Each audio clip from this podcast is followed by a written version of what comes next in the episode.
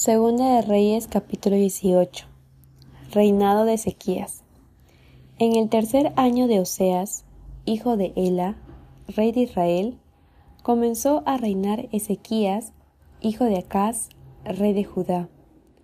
Cuando comenzó a reinar era de veinticinco años y reinó en Jerusalén veintinueve años. El nombre de su madre fue Abi, hija de Zacarías hizo lo recto ante los ojos de Jehová, conforme a todas las cosas que había hecho David su padre. Él quitó los lugares altos y quebró las imágenes y cortó los símbolos de acera e hizo pedazos la serpiente de bronce que había hecho Moisés, porque hasta entonces le quemaban incienso los hijos de Israel y la llamó Neustán. En Jehová Dios de Israel puso su esperanza, ni después ni antes de él hubo otro como él entre todos los reyes de Judá, porque siguió a Jehová y no se apartó de él, sino que guardó los mandamientos que Jehová prescribió a Moisés. Y Jehová estaba con él, y a donde quiera que salía, prosperaba. Él se rebeló contra el rey de Asiria, y no le sirvió. Hirió también a los filisteos hasta Gaza y sus fronteras, desde las torres de las atalayas hasta la ciudad fortificada. Caída de Samaria. En el cuarto año del rey Ezequías, que era el año séptimo de Oseas, hijo de Ela, rey de Israel, subió Salmanasar, rey de los asirios, contra Samaria y la sitió. Y la tomaron al cabo de tres años, en el año sexto de Ezequías, el cual era el año noveno de Oseas, rey de Israel, fue tomada Samaria. Y el rey de Asiria llevó cautivo a Israel a Asiria y los puso en Alá, en Abor, junto al río Gozán y en las ciudades de los Medos. Por cuanto no habían atendido a la voz de Jehová su Dios, sino que habían quebrantado su pacto y todas las cosas que Moisés, siervo de Jehová, había mandado no las habían escuchado ni puesto por obra. Sennacherib invade a Judá. A los catorce años del rey Ezequías, subió Sennacherib, rey de Asiria, contra todas las ciudades fortificadas de Judá y las tomó. Entonces Ezequías, rey de Judá, envió a decir al rey de Asiria que estaba en Laquis, yo he pecado, apártate de mí y haré todo lo que me impongas. Y el rey de Asiria impuso a Ezequías, rey de Judá, trescientos talentos de plata y treinta talentos de oro.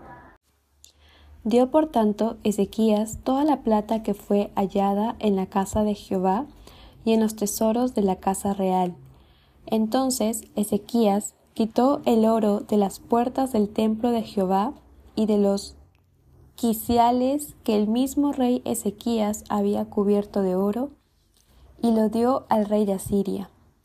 Después el rey de Asiria envió contra el rey Ezequías al Tartán, al Rapsaris y al Rapsacés con un gran ejército desde Laquis contra Jerusalén, y subieron y vinieron a Jerusalén, y habiendo subido, vinieron y acamparon junto al acueducto del estanque de arriba, en el camino de la heredad del lavador.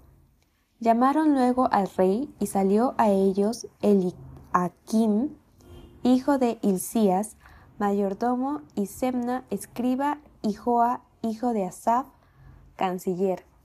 Y les dijo el Rapsacés, Decid ahora a Ezequías, así dice el gran rey de Asiria, ¿Qué confianza es esta en que te apoyas?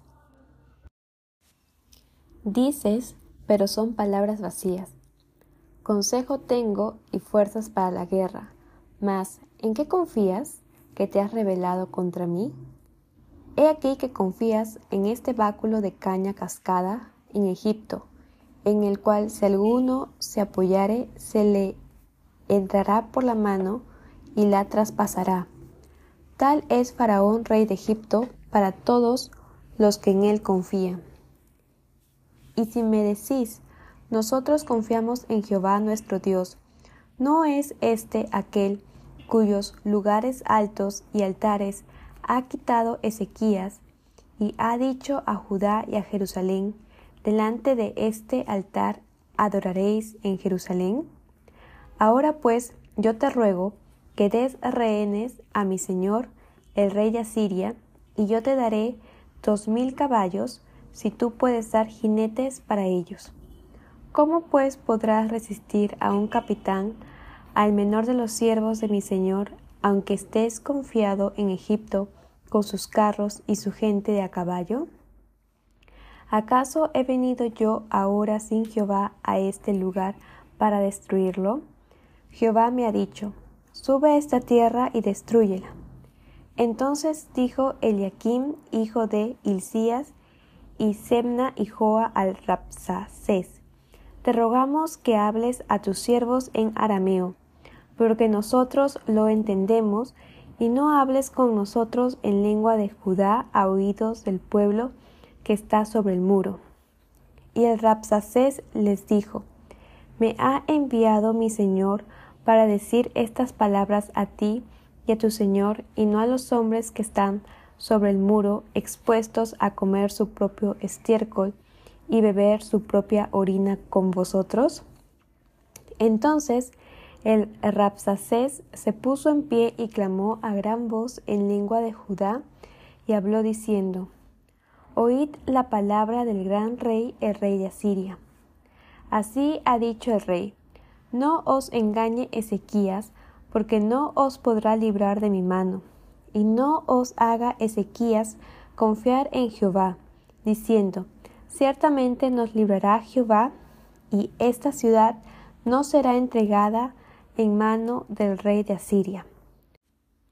No escuchéis a Ezequías, porque así dice el rey de Asiria, Haced conmigo paz, y salid a mí, y coma cada uno de su vid y de su higuera, y beba cada uno las aguas de su pozo, hasta que yo venga y os lleve a una tierra como la vuestra, tierra de grano y de vino, tierra de pan y de viñas, tierra de olivas, de aceite y de miel, y viviréis y no moriréis. No oigáis a Ezequías, porque os engaña cuando dice, Jehová nos librará. ¿Acaso alguno de los dioses de las naciones ha librado su tierra de la mano del rey Asiria? ¿Dónde está el dios de Amat y de Arfat? ¿Dónde está el dios de Sepharvaim, de Ena y de Iba? ¿Pudieron estos librar a Samaria de mi mano? ¿Qué dios de todos los dioses de estas tierras ha librado su tierra de mi mano?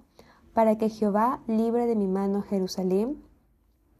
Pero el pueblo calló y no le respondió palabra, porque había mandamiento del rey, el cual había dicho, no le respondáis.